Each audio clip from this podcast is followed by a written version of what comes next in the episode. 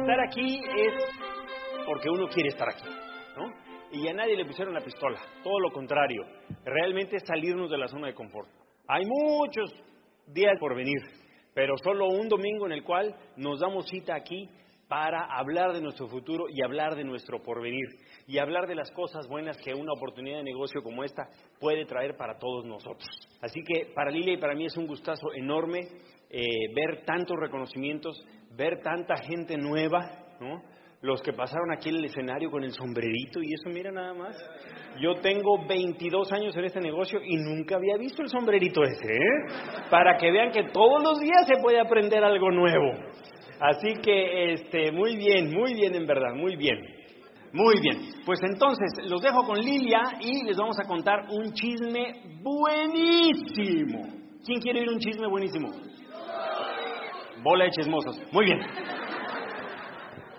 Muy bien, pues en verdad muchas felicidades a todos los que pasaron a algún reconocimiento, no importa que haya sido el primero, no importa que haya sido pequeñito, es el primer paso y el éxito es como una escalera que hay que comenzar a andarla, no importa qué. Por ahí alguien escuché decir, van a haber retos y van a ver, a nadie nos prometieron que no lo sabría, así que lo único que hay que aprender es a vencerlos y a caminar sin perder el enfoque. Y pues de eso te queremos contar también de cómo es que nosotros hemos venido dando estos pasos, desde dónde venimos, desde dónde empezamos, qué creíamos, qué pensábamos, cómo nos veíamos. Ahí viste algunas fotos de cómo nos veíamos, ¿verdad?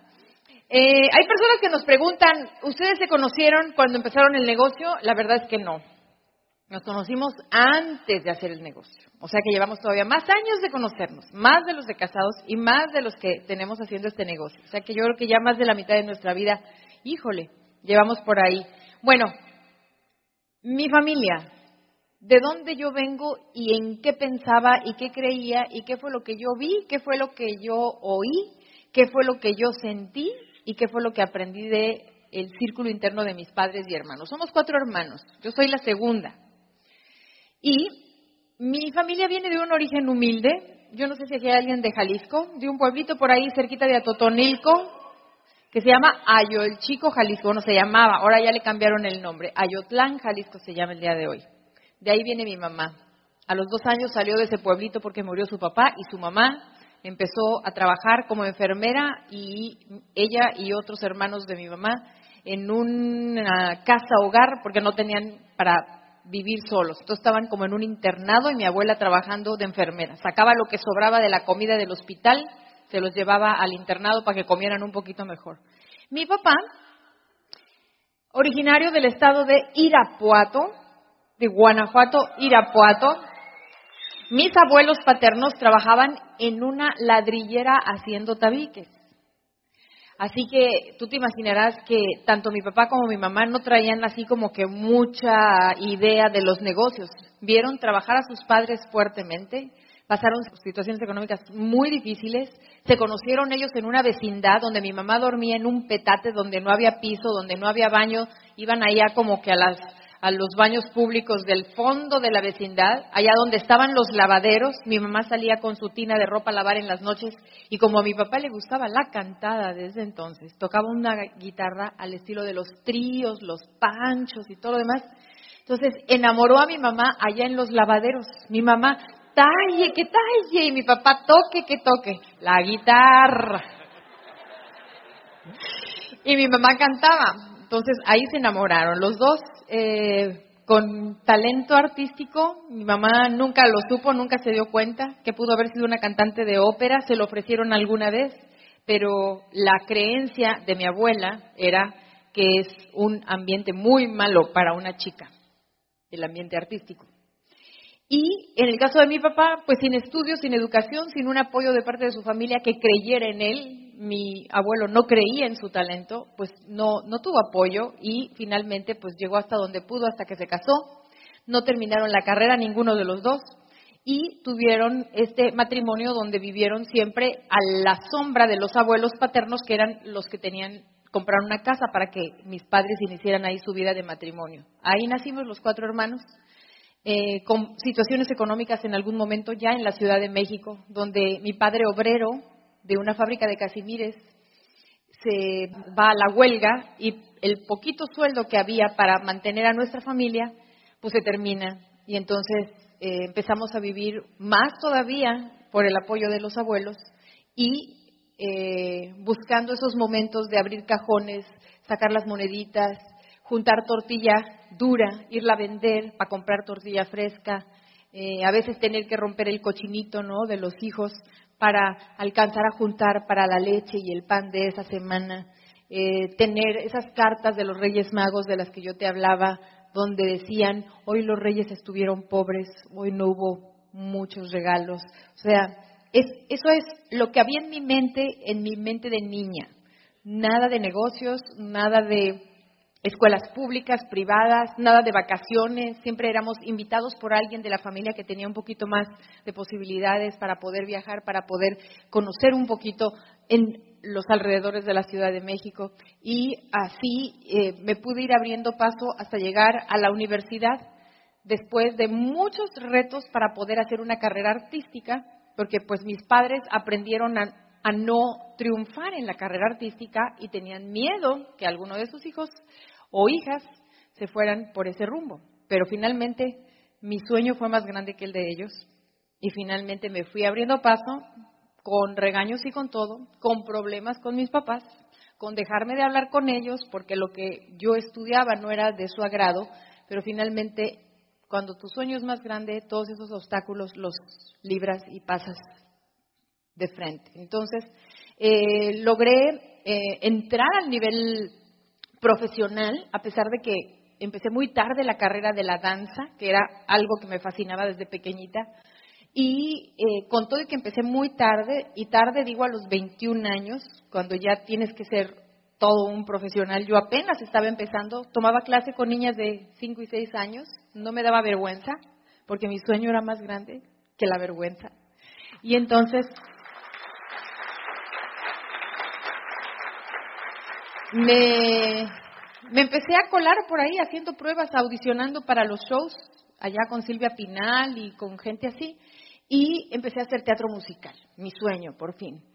Y dentro de eso, pues vas aprendiendo ciertas cosas donde empieza la gente a conocerte un poquito más y en un momento dado me invitan a hacer una prueba para una obra de teatro donde la idea es irse de gira con un actor famoso andar como dos meses por carreteras, como decimos, eh, puebleando, ¿verdad? Llevando la obra de teatro a las distintas ciudades. Y pues por ahí apareció alguien importante en mi vida. Así que Beto les va a contar qué pasaba en otro lugar de la ciudad. Pues,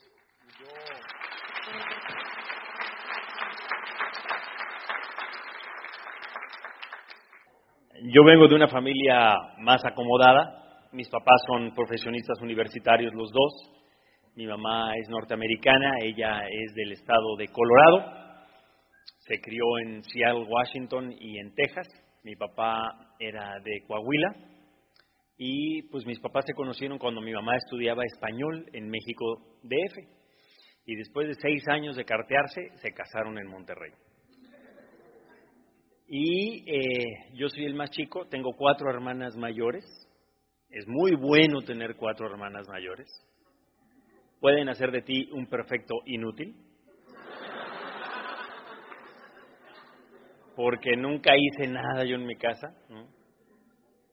Nunca lavé un plato. No, siempre había una hermana ahí a la mano que me cosiera un botón o que me ayudara o que hiciera de cenar o cualquier cosa por el estilo. A los galanes yo les lavaba sus coches a cambio de discreción y me pagaban. Y pues teníamos una, un buen nivel de vida. Mis papás podían viajar a Europa todos los años, dos o tres semanas. Se iban de viaje. También viajaban a la Serie Mundial de Béisbol, porque mi papá era un aficionado al béisbol y escribía en una revista deportiva. Entonces este, se iban a la Serie Mundial de Béisbol, por lo menos los 10 o 12 días que, que dura la Serie Mundial, de acuerdo a cuántos juegos se juegan. Y pues yo vi eso, teníamos un departamento en Acapulco y, podíamos ir a Acapulco tres o cuatro veces al año en las vacaciones de Navidad, de Año Nuevo, en las vacaciones largas. Y yo pues eso fue con lo que crecí, crecí con mis papás llevándonos a restaurantes y, y, dándonos buena vida. Mis papás pues, les gustaba la buena vida y trabajaban duro por ello y, y eso fue lo que yo vi de niño en, México DF, en la colonia del Valle y crecí pues pensando que esa era la, realidad. A los 11 años de edad conocí el teatro, empecé a hacer teatro infantil, eh, varias obras de teatro, luego hice muchos programas de una cosa que se llamaba telesecundaria, que pasaba a la secundaria por la televisión, a todas las secundarias del país, y hice muchísimos programas de esos. Luego trabajé en el teatro infantil ya en unas obras más profesionales. Trabajé con el Ojo Valdés. Sí, sí, sí. Este, trabajé con, con gente muy interesante. Luego hice mi primera telenovela, que fue eh, Chispita, en el año 1938.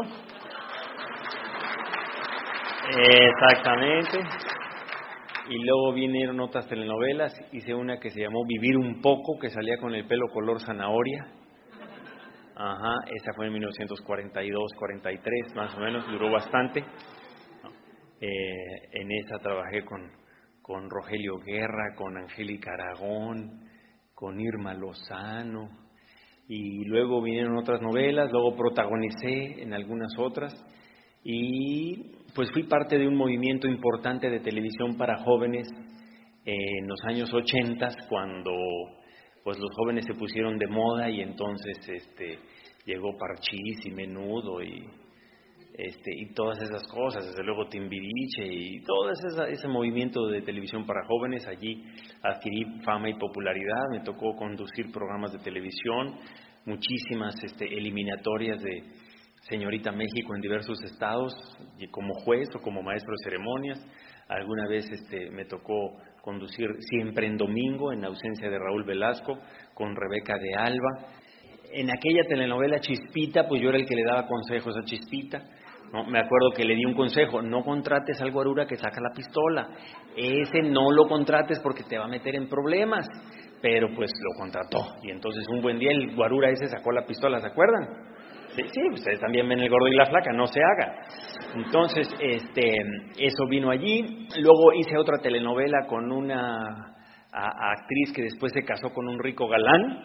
Ella se llama Talía y entonces este, en esa telenovela pues produje una obra de teatro y fue donde conocí a Lilia. Me recomendaban a Lilia para que saliera de mi esposa. Así es. Fíjate nada más, ya. Ya estábamos marcados desde el principio.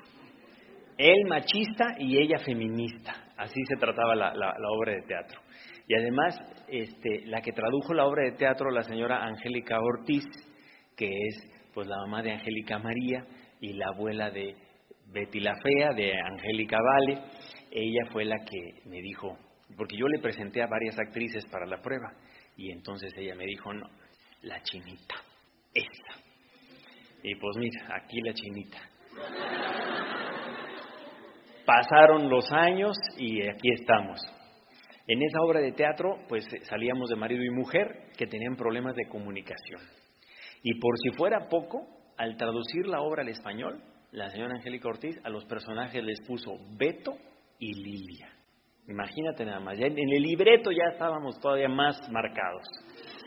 Total que vino esa, esa, esa gira de de teatro, pues nos hicimos novios y empezamos a salir como cualquier pareja del medio artístico. Eh, persiguiendo el bolillo, como todo mundo. ¿no? A veces hay chamba, a veces no hay chamba. ¿no? En el medio artístico, pues finalmente somos empleados, ¿no? Eh, una, combinación rara entre empleado y autoempleado, porque trabajas para otro, pero te tienes que buscar la chamba tú mismo. Y los trabajos pues son esporádicos. Finalmente haces una obra de teatro que dura tres, cuatro meses en cartelera y después pues pasas a ser un desempleado y tienes que buscarte otra chamba. Haces una telenovela, dura seis, siete, ocho meses, un año cuando mucho, y pues en cuanto se acaba la telenovela pues vuelves a ser un desempleado y ahí te la vas llevando. Entonces los actores pues sabemos, ¿no? Sabemos pasarla bien si hay dinero para cerveza, o si hay dinero para champaña, o si hay dinero para agua. ¿no? O sea, depende de cómo ande la finanza. Y así eh, empezamos a vivir Lilia y yo, pues, nuestra, nuestro camino juntos. vino otras oportunidades de, trabajo. Lilia trabajó con, con Angélica María y con Ricky Martin en México en una obra de teatro que se llamaba Mamá ama el rock. Y yo estaba en otro teatro en México casi al mismo tiempo haciendo otra obra de teatro con otra chica que también casóse con Rico Galán que se llama Salma Hayek. Y ahí andábamos llevándola cuando ahí estábamos haciendo teatro infantil también, una obra de los caballeros de la mesa redonda del rey Arturo. El rey Arturo era así uno, así chiquito, que se llama Carlitos Espejel, y yo era el otro caballero de la mesa redonda, y Lilia era la hechicera de las fuerzas del mal, la que nos emborrachaba a todos. Sí, sí, sí, no, lo que no hemos hecho en, este, en esta profesión, imagínate. Así andábamos persiguiendo el bolillo, como digo, cuando viene la oportunidad de negocio, me la presentó la hija de un actor y eh, entré al negocio.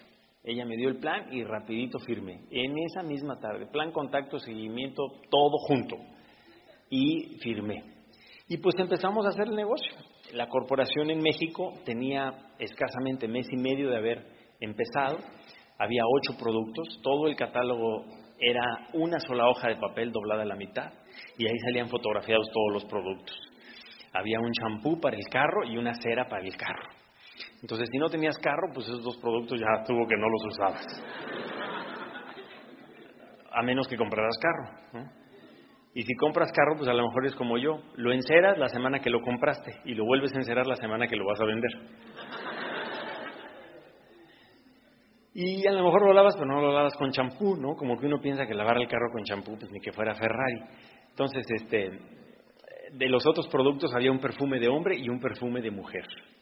Entonces, en las reuniones del negocio todos olíamos a lo mismo. Para colmo, para colmo, las personas que fueron de, Estados Unidos y de Florida, pues a empezar el negocio con nosotros, no nos enseñaron mucho de comercialización, no nos enseñaron mucho de vender. Realmente el negocio estuvo un poquito planteado de una manera diferente desde el principio, más hacia el autoconsumo y hacia la creación de la red. Obviamente, pues ellos querían ver resultados de su inversión, de ir a México y pagar avión y hotel y comidas y etcétera, y empezar a formar grupos. Entonces, tuvieron la corazonada de que lo más importante de momento era hacer crecer las redes, es decir, que entrara gente. Pero no, no nos pusimos a pensar que finalmente llega un punto en el cual también tienes que vender, o sea, tienes que comercializar productos y ganar dinero de la venta, porque la venta es algo que te deja dinero inmediatamente. Hoy día lo sabemos y todos los que estamos entre estas cuatro paredes no tenemos pudor en decir que aquí, pues si vendes ganas. Y si vendes mucho, ganas mucho. Y no hay ningún problema si decides empezar a vender inmediatamente. O sea, eso es buenísimo. Pero en aquellos entonces, de esta boca salió decir, aquí no hay que vender. No vendas, mejor mete gente. O sea, haz, haz, crecer tu negocio haciendo crecer una red, pero no contemplaba esa otra parte importante del negocio. Cuando empezó el negocio, pues no hablábamos mucho del sistema. En aquel entonces eran cassettes, sí, cassettes. No existía la internet, no existía el fax, no existía el Twitter, no existían las cosas que hay hoy día que hacen nuestro negocio más amable, no existían las órdenes online, todos los pedidos eran por teléfono, todas las consultas de puntaje eran por teléfono, y había muy poca manera de saber cómo ibas a cerrar el mes. Aquí nos recargamos tanto en la tecnología que ahí andamos a las 11.59, ¿sí o no? En el último minuto, en el último momento, ¿no? Y, si se atora la página, hasta nos enojamos. ¿Verdad que sí? Y, este, y, y, y en aquel entonces, olvídate, o sea, calificábamos pues prácticamente a ciegas, ¿no? Por instrumentos. Era más fácil hablarle a la gente de tu grupo y saber quién había consumido y quién no, y sumar por fuera que lo que había en el sistema de cómputo de la compañía, que finalmente se tarda unos días y luego ya se hacen los cheques y esas cosas. Pero, ¿qué te puedo decir? El negocio era muy diferente. Cuando empezamos el negocio en Estados Unidos, en aquel entonces existía lo que se llamaba distribuidor directo, que equivale a lo que es un platino hoy en día. ¿Quiénes eran los distribuidores directos? Los que podían ir directamente a comprar, a, recibir su producto, ya fuera en las oficinas de Buena Park o a los que la compañía les mandaba directamente el producto. Y ningún distribuidor podía llamar por teléfono a la corporación, solamente los distribuidores directos. Entonces, ¿tú a quién le ponías tu orden de productos? A tu auspiciador. Él sumaba todo lo de sus patas y le ponía la orden por teléfono al auspiciador. Ese sumaba todo lo de todas sus patas y le ponía la orden al auspiciador, así hasta que la orden llegaba al distribuidor directo.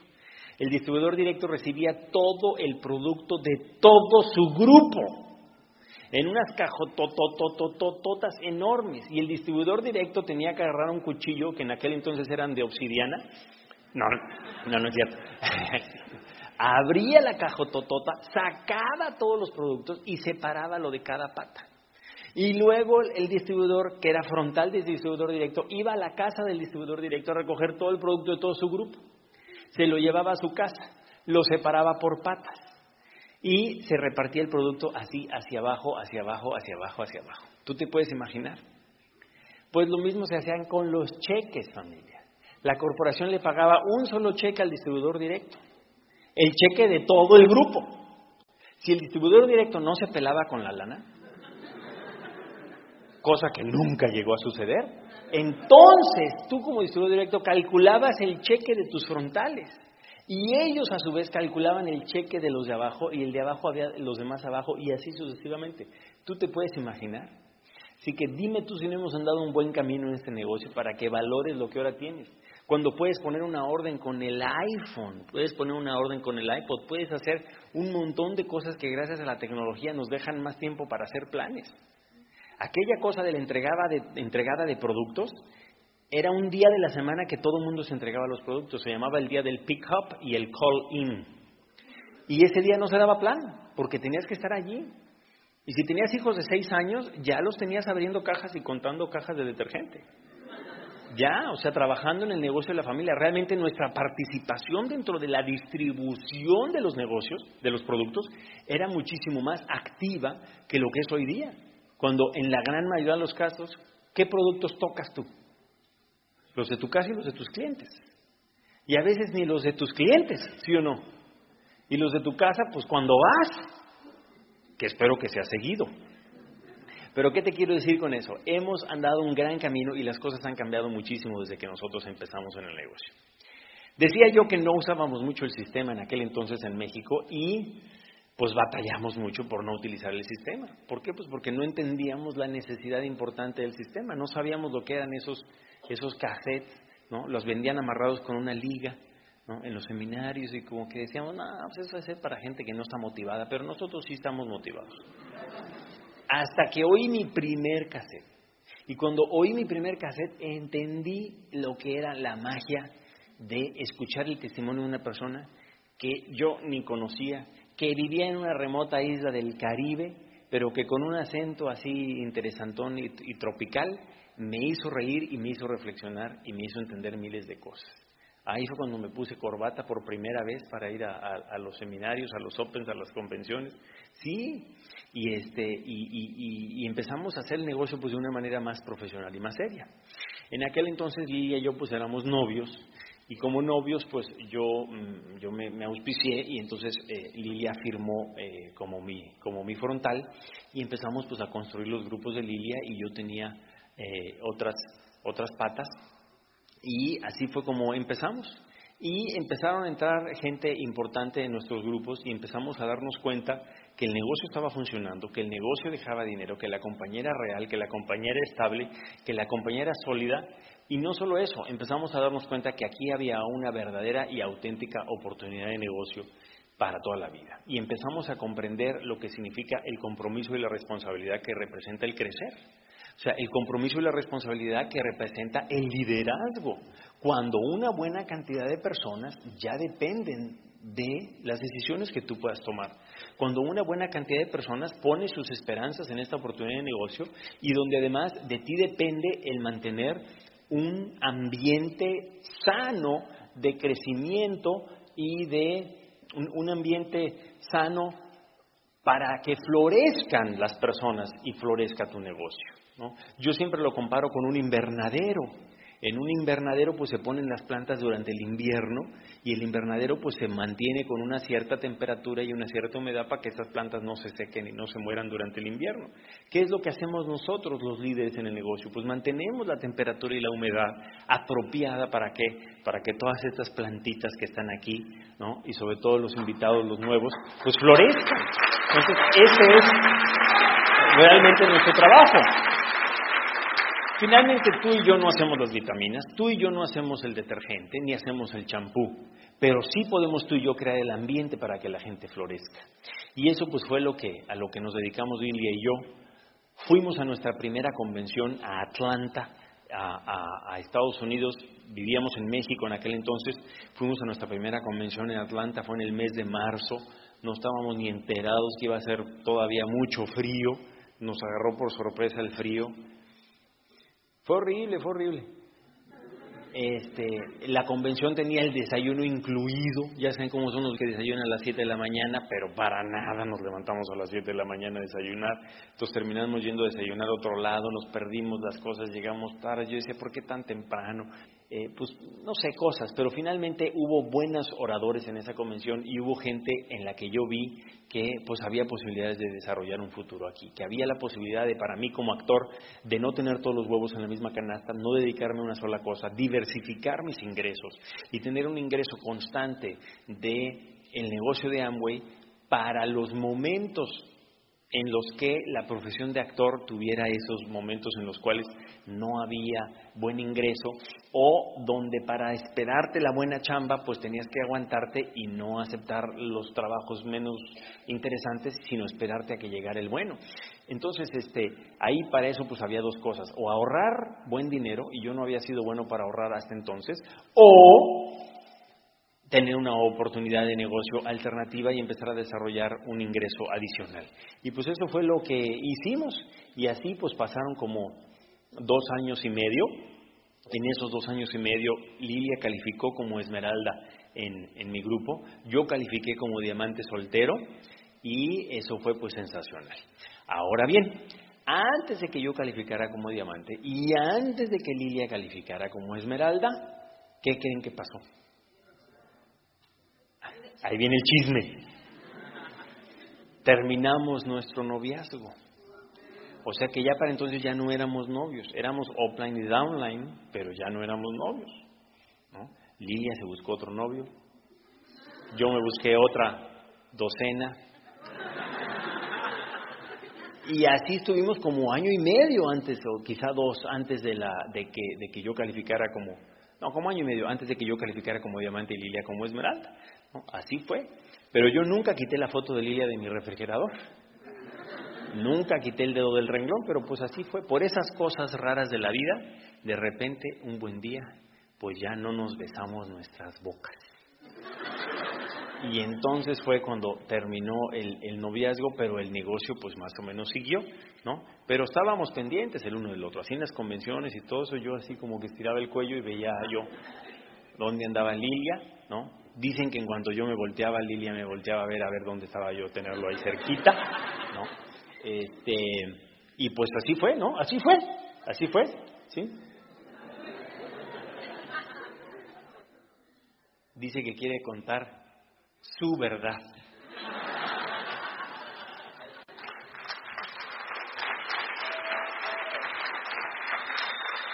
Así es, nos, nos habíamos tratado durante esa obra de teatro que andábamos de gira, entonces una vez terminadas las funciones, terminas de salir del teatro y a veces vas a cenar unos tacos, que es lo único que encuentras por allá medianoche en la carretera, ¿verdad?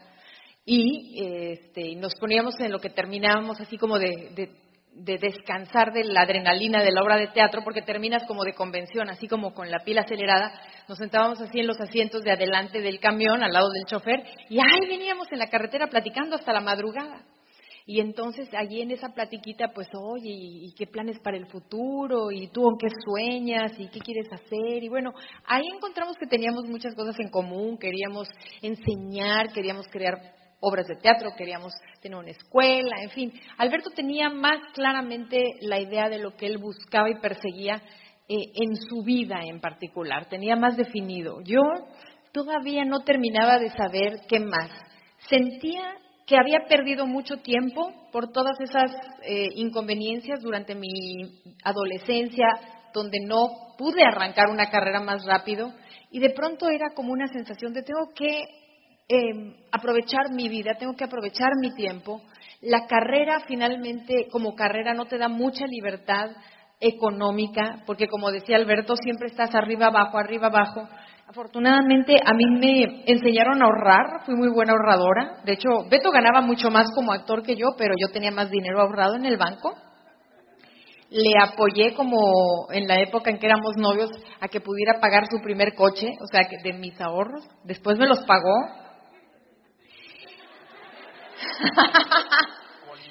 Con interés. No, no, no, pero esa no fue la razón por la que terminamos. Cuando empieza el negocio, yo empiezo a cuestionarme más cosas, empiezo a darme cuenta que, que hay mucho más que yo quiero buscar dentro de mí para definir qué es lo que quiero hacer en mi vida. Y parecía como que él ya tenía muy claro lo que quería hacer en la suya. Entonces, en algún momento yo sentía que la comunicación no fluía de la misma manera de un lado que del otro.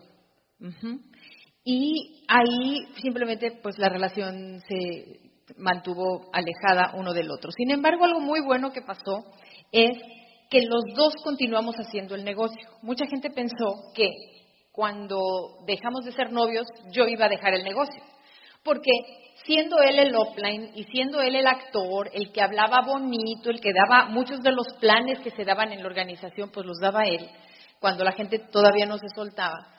Entonces pensaban que yo, como mujer, que con el ejemplo que teníamos antes, que la mujer no daba el plan, no sé si alguno aquí se acuerda, en el ejemplo que teníamos de la gente que venía de Estados Unidos a dar el plan a México, por esta razón de cómo se llevaba el negocio antes, el hombre era el que daba el plan y la mujer era la que hacía todo el repartidero de productos. Y entonces la mujer o no le daba tiempo o no estaba como muy entendido que ella tendría que aprender a dar el plan.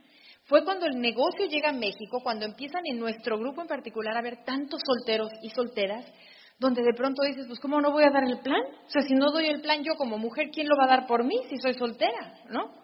Entonces me arranqué yo dando el plan muy pronto. Ah, porque yo así lo quise, exactamente. Por un tiempo. Entonces, yo lo que quería era probarme a mí misma. Hizo como George López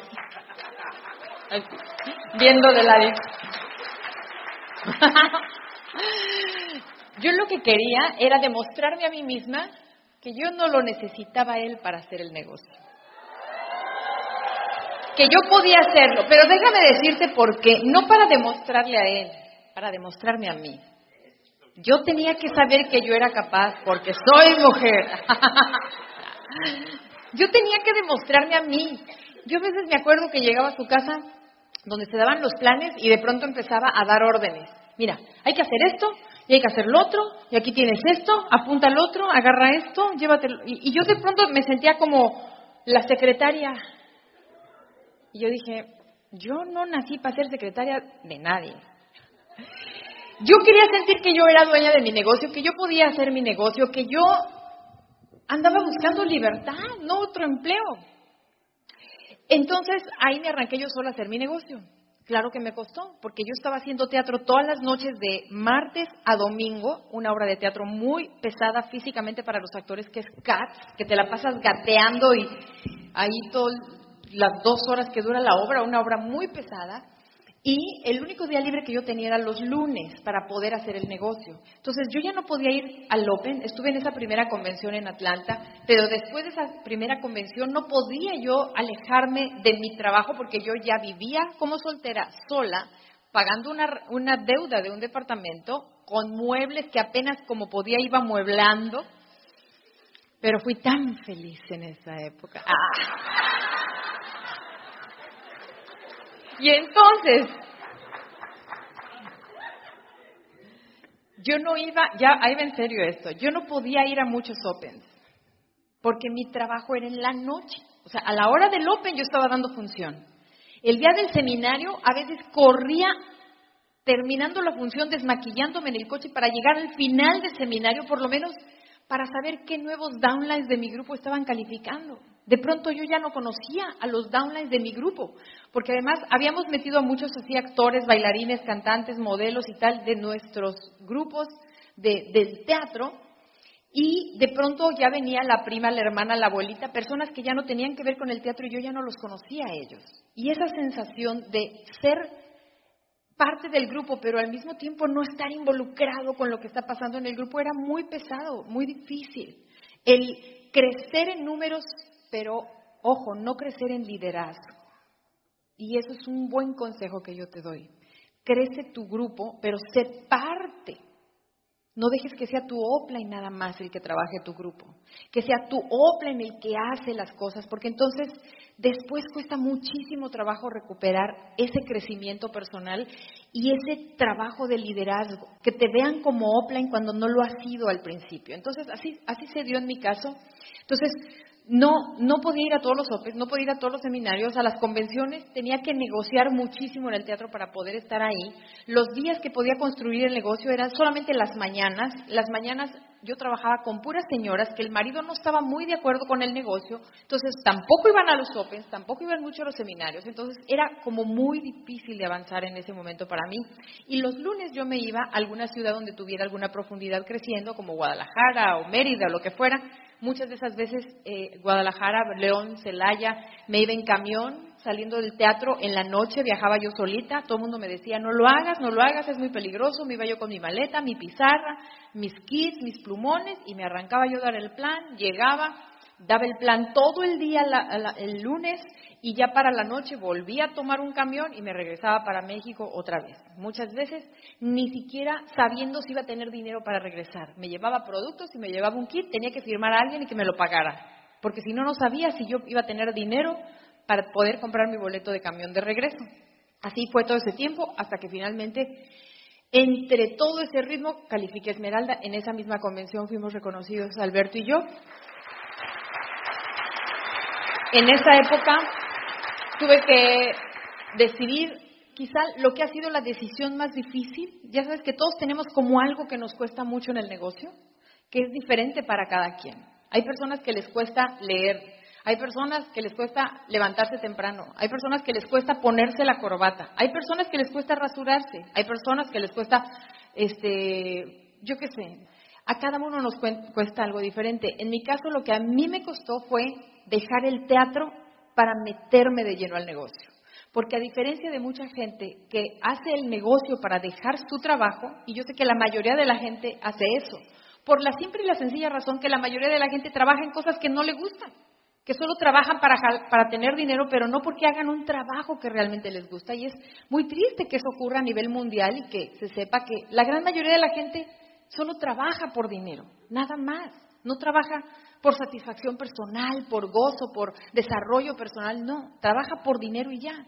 Entonces, en mi caso era por las dos cosas. Obviamente yo necesitaba dinero para vivir, porque ya me mantenía yo sola, pero también era porque era lo que más me apasionaba hasta la fecha en la vida. Entonces, sacrificar, dejar el teatro para ponerme de lleno a dar el plan en el negocio fue un paso que me sacaba lágrimas en la noche. Yo pasaba por el camerino donde yo tenía allá afuera del Teatro Silvia Pinal en la Ciudad de México y yo veía así las sombras de, detrás de las cortinas de las chicas que se estaban ahí preparando para dar la función y yo ya bien trajeada para ir a dar el plano, para irme al Open, pasaba primero por mi camerino así desde fuera veía y sentía mi corazón horrible de decir, quiero estar haciendo el negocio, pero al mismo tiempo quiero estar haciendo lo que más me gusta.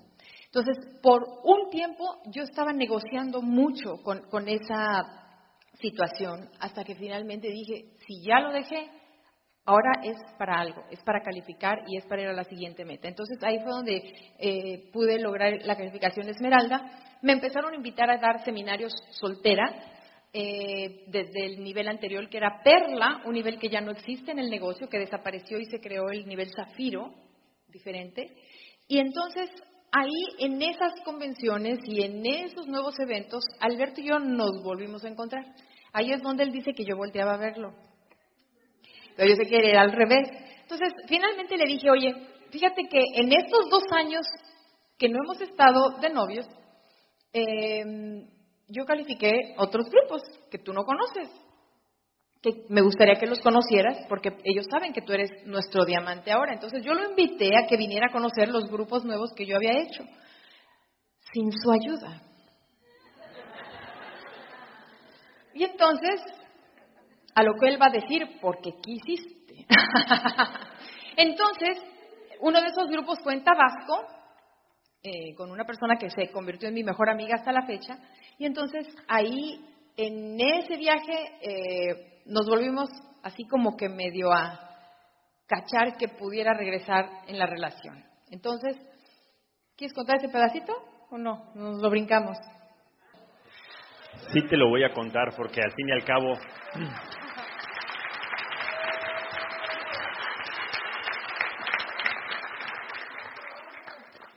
ya no me duele como antes. Lilia me invita a dar ese Open en Villahermosa, Tabasco, y pues en Tabasco, tú sabes, como que todo aflora, ¿me entiendes? La, el clima, la humedad. Y entonces el, el Open era en un teatro. Y entonces la líder del grupo pues iba a presentar a Lilia, y Lilia después me iba a presentar a mí, y estábamos ahí detrás del escenario, en la oscuridad, atrás de las cortinas, y entre que me presentaban y no presentaban, que le agarro de la cintura y que le planto un beso. Pues ya presentan a Lilia, presentan a Lilia y Lilia me presenta a mí. Y entonces ya empiezo yo a dar el plan. Pero pues imagínate que yo salgo a dar el plan, pero pues explicando un plan de negocio, ¿no? Y yo dije, ¿qué plan de negocio? Yo estaba pensando en un plan de acción para reconquistar a Lilia. Total que este me dice, eh, ya al día siguiente pues ya platicamos tantito Lilia y yo, y me dice, ni creas que todo va a ser tan fácil. Yo le dije, no, no, no, si no estoy, no, no, no estoy diciendo nada, yo nomás pensaba, ¿no?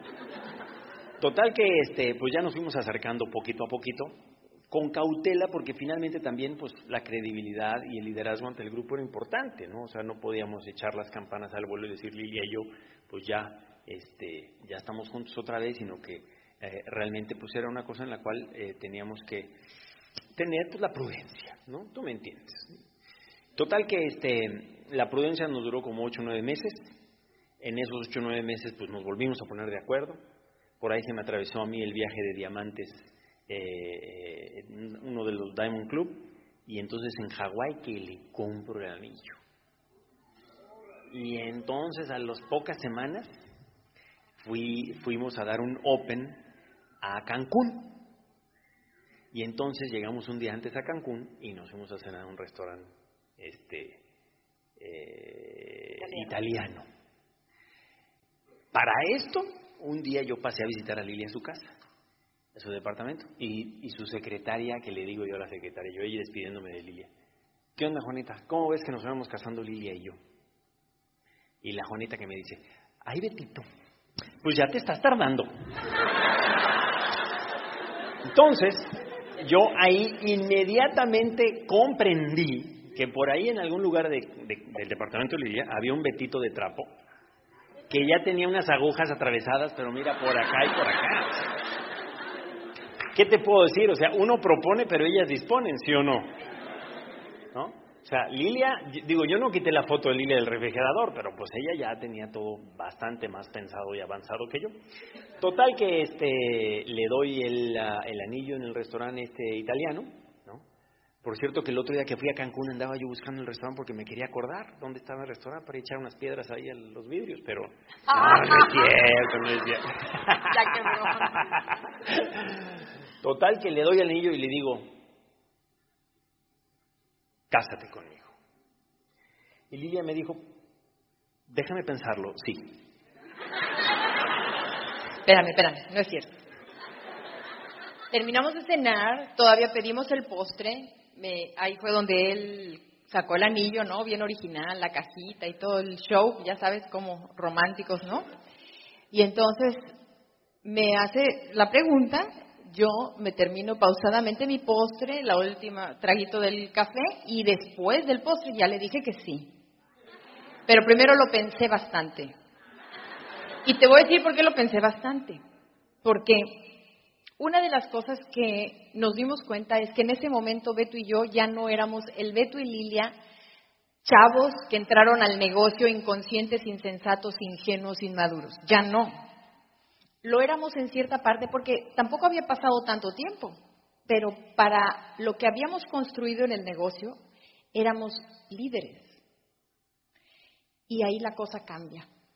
Cuando tú tienes la responsabilidad del peso de un liderazgo, en tu persona, ya tus decisiones no las puedes tomar como cualquier cosa. Ya no te puedes andar enamorando y desenamorando así nomás. Ya no. Es diferente. Y ahí fue donde él y yo nos dimos ese tiempo de decir, ¿sabes qué? O sea, la relación va para matrimonio o ni le entramos, porque aquí no es un juego. O sea, el resto de nuestra vida está puesto sobre la credibilidad que el negocio pone en la imagen del líder. Y yo no sé si tú te has dado cuenta, pero nuestro negocio es súper fuerte, aguanta multiniveles de evaluaciones, aguanta lo que sea, pero, espérame,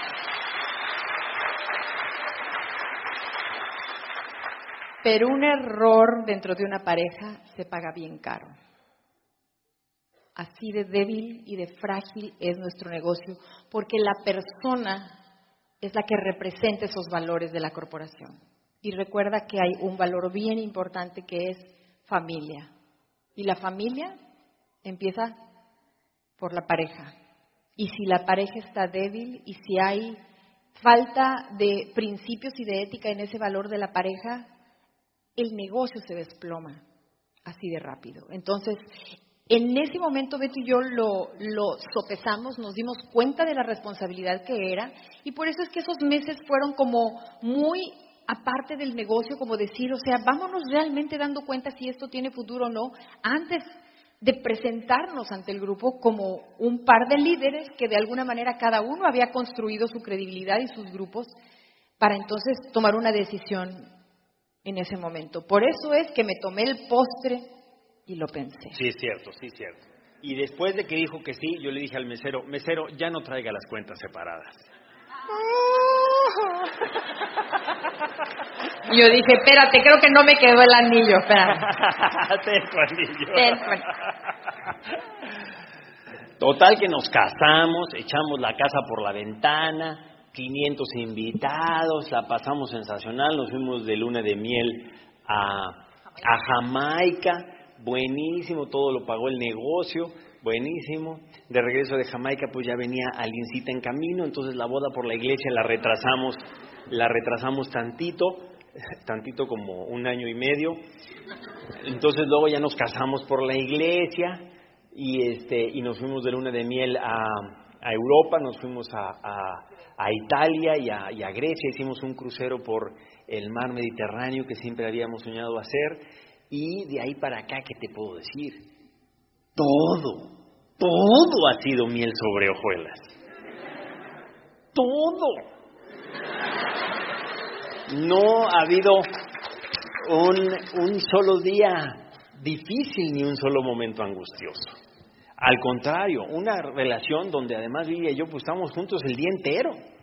¿no? Porque estamos metidos en la oficina, porque hacemos juntos este negocio, porque estamos metidos en miles de cosas y donde, este, pues caray, papel de, de Oplan y de Downline, pues eso ya pasó a, segundo plano, sino que realmente, pues estamos juntos todo el tiempo. Yo soy Lilia, Lilia soy yo.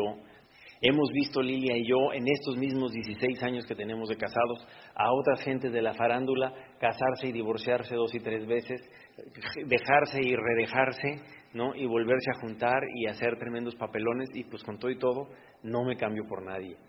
Eh, la, la, oportunidad que te da este negocio y la manera que uno ve la forma de resolver los problemas, eh, eh, y, no solamente los de la pareja, o sea, todos los, problemas, este, no sé, de la economía, de, del hogar, de, no sé, a veces hasta, hasta, no sé, el otro día en la casa, en el jardín, pisé un sprinkler. ¿Y qué pasa cuando pisas el sprinkler? o se rompe, ¿no es cierto? Y dije, este sprinkler lo voy a, lo voy a arreglar como diamante. Lo voy a arreglar yo mismito. Como cuando yo mismito daba mis planes y yo mismito ponía mi pizarra, ¿sí o no? O sea, finalmente la posición de líder, la posición de tener logros en este negocio te ayuda a resolver problemas, te ayuda a tener una visión más interesante, ¿no?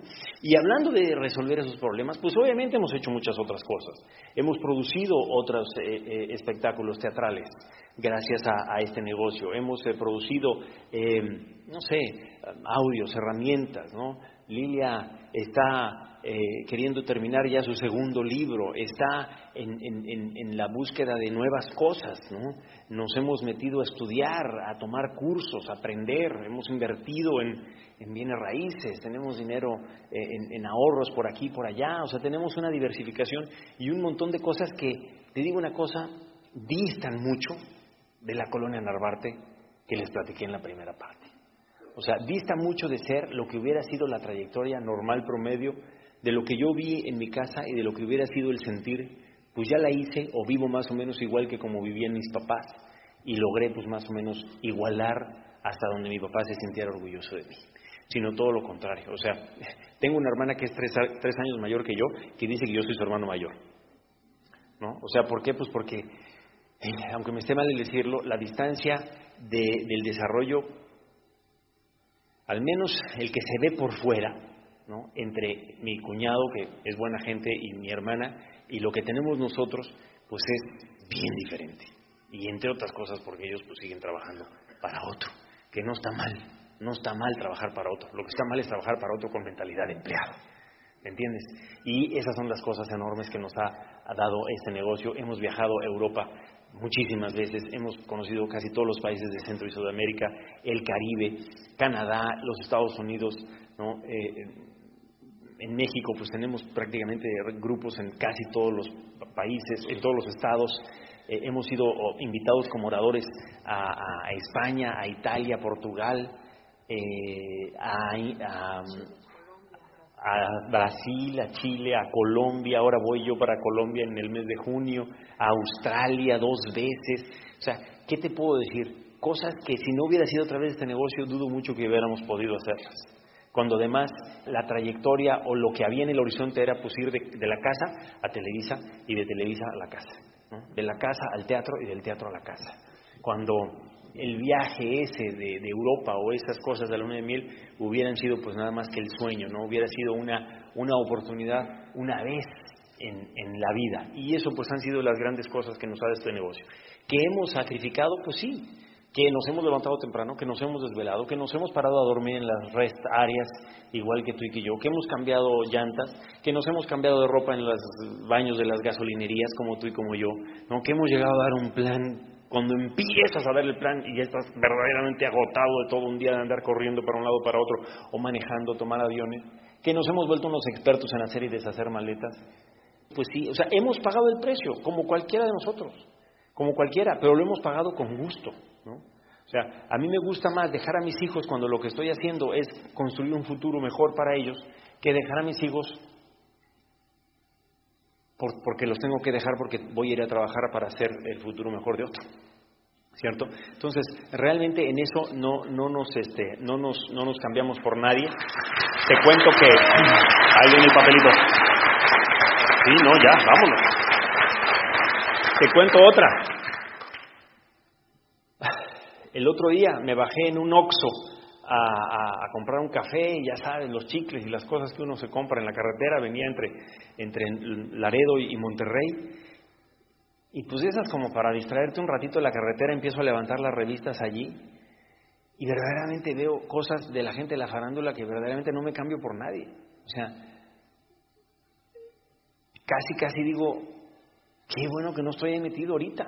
O sea, la que la transaron, la que la demandó la ex empleada, la que se operó, la que se operó y no quedó bien, la que no quedó bien y demandó, el marido que quién sabe quién, el que tiene hijos regados por todos lados, ¿no? O sea, puras malas noticias. Y yo pienso, ¿qué mundo es este en el que vivimos donde toda esta gente da, pura vergüenza? Y donde además yo pues he manejado mi carrera alejado del escándalo y de la mala publicidad, mal que bien gracias a este negocio y gracias a eso mismo, pues gozo de una cierta autoridad moral. Tengo 10 años fuera de la televisión y la gente aún me reconoce y me recuerda. Tengo muchos años presentando una obra de teatro que Lilia y yo eh, produjimos que se llama Mi Cristo Roto. que anda por ahí en el YouTube y ahí anda la, obra y le ha dado la vuelta al mundo, Yes. Nos invitaron en el mes de agosto a Madrid, España, a presentarme Cristo Roto en la Jornada Mundial de la Juventud, que es un evento importantísimo a nivel mundial, donde van a ir jóvenes de más de 100 países diferentes. En fin, hemos obtenido un montón de satisfacciones personales. Y te digo una cosa, esa sensación de frustración y de un poquito de enojo con mi propia carrera artística, que fue la que me hizo meterme al negocio. O sea, yo estaba como medio enojado con mi propia carrera y por eso fue que busqué una oportunidad. Bueno, no la busqué conscientemente, pero decidí tomar la oportunidad de este negocio. Pero esa misma frustración, ahí seguiría. Ahí seguiría yo. Cuando doy los planes digo, ahí seguiría yo. En el mismo lugar, y con la misma gente. Y peor aún, con la misma actitud y con el mismo horizonte. Entonces, no lo eches en saco roto, porque lo que este negocio te puede dar son un montón de cosas. ¿Qué es lo que tienes que hacer? Pagar el precio. Paga tú tu precio. Tú vas a pagar tu precio, yo pagué el mío. El actor de la televisión, el Mayagoite que salía ahí con la... Ahora están repitiendo una que hice con Erika Buenfil. Ese que tenía un ego de este tamaño, que costó un trabajo hacerlo entender y enseñarle y que tuviera humildad y se conectara al sistema. Es más, la que me auspició yo creo que se rajó porque se cansó de mí. Yo, creo que yo la rajé. ¿no? Este, ese actor ¿no? no se hubiera movido de ahí si no hubiera llegado este sistema de enseñanza y capacitación. Entonces, bien por eso. Y lo que tienes en las manos es maravilloso, no solamente la oportunidad de negocio, sino la oportunidad de crecer. Tu educación, de verdad, tómalo como lo más valioso que tú tienes en las manos, porque es de ahí de donde tú vas a realmente crecer tu potencial. Nosotros hoy en día no solamente nos vemos creciendo en el negocio, a veces tenemos más prisa y a veces un poco de menos prisa también balanceando nuestra vida con las metas de nuestros hijos que cada vez más toman su propio impulso, ¿no? Nuestra hija buscando también una carrera en el teatro musical y nuestro hijo en el fútbol soccer. Es un chicharista. Exacto. Entonces, también como papás hoy en día balanceamos mucho nuestras metas personales y el impulso de las metas de ellos, porque finalmente para eso es este negocio. Pero gracias a toda esta parte educativa, hoy sabemos que tenemos más que dar, que podemos compartir más a través de esos materiales, a través de libros. Ahora estoy terminando un segundo disco de canciones que hace ratito oí una de las canciones que por ahí pusieron en los reconocimientos, que fue del primer disco que hicimos hace 15 años. La de, la de volar sin fe, caminar sin fe, buscando la mar. ¿La oyeron hace ratito? Es un largo camino hacia la No, porque ya no tenemos que. Para el segundo disco que me vuelve a invitar, Rigoberto, ¿verdad? Yo lo voy a invitar a que me cante su disco y yo que me invite. Entonces, lo que te quiero decir es que vuelves a estar en contacto contigo y con tus talentos y con tus habilidades y con tus pasiones en la vida. Y eso es lo que te da este negocio. Si te sigues preparando y sigues encontrando dentro de ti quién es el verdadero ser que vive en tu corazón, en tu mente y quién es ese ser que te inspira a ser lo mejor que tú puedes ser. No hay nadie en este mundo que pueda hacer realidad tu sueño más que tú. Y el mundo lo necesita, porque es a través de los soñadores que este planeta cambia, este planeta evoluciona y nuestros hijos y los hijos de nuestros hijos tienen una esperanza de vivir en un mundo mejor. Toma esa responsabilidad. Muchas gracias y nos veremos muy pronto. Muy bien familia. Cuídense mucho. Nos.